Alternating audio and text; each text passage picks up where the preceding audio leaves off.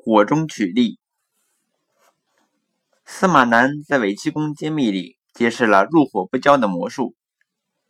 对于这种魔术，他是这样描写的：红铁棍不是红色的铁棍，而是烧红的铁棍。一根手指粗的铁棍放入炉火中烧，至于炉火一色，拿出一件空气，赤白色顿成暗红色。其上的火星噼噼啪啪直溅，只见气功师凝视铁棍，做了一个亮相般的动作，左右手交错在额上发际处捋了一下，然后大喝一声“哈”，右手钳住铁夹子，左手在铁棍上一捋，只听滋啦一声，红色的铁棍颜色立刻暗了下来，青色的油烟直冒。紧接着，他又左手钳住铁夹子，右手在铁棍上一捋。又是滋啦一声，青白色的油烟又涌现一片，空气中隐约弥漫着一股焦糊味。气功师伸出双手给大家看，大家俯身向前，只见除了手心和四指中间有一处黑色外，手上竟然没有一点烫受伤的痕迹。其实，这些看来惊心动魄的表演，并不需要什么功夫，只需要有些胆量。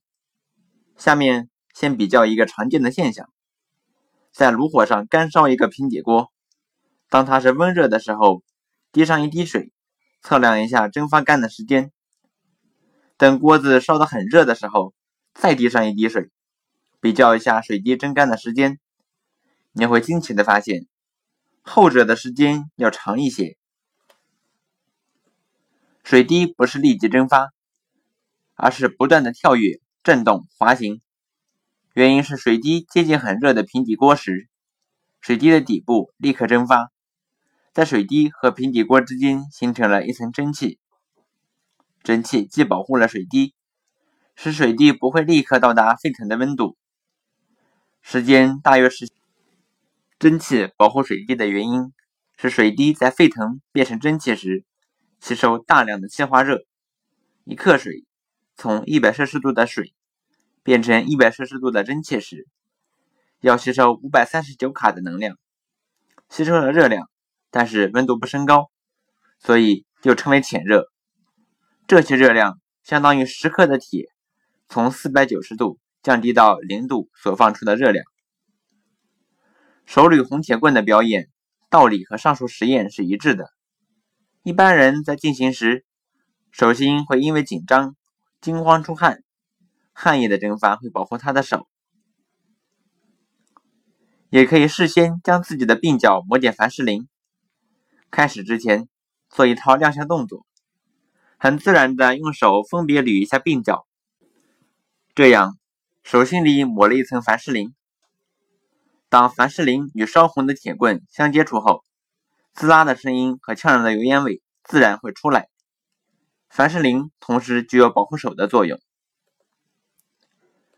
有的人还能用舌头舔一根烧红的铁棒，或者把手伸进绒绒的铅中。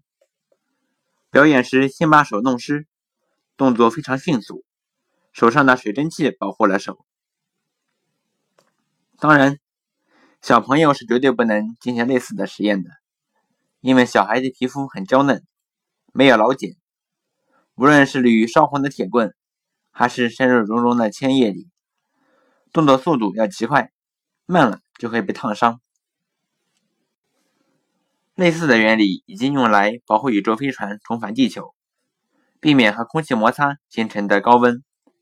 当然不是用水，而是用一种导热系数小、气化温度高、自化潜能大的物质堵在飞船的外面。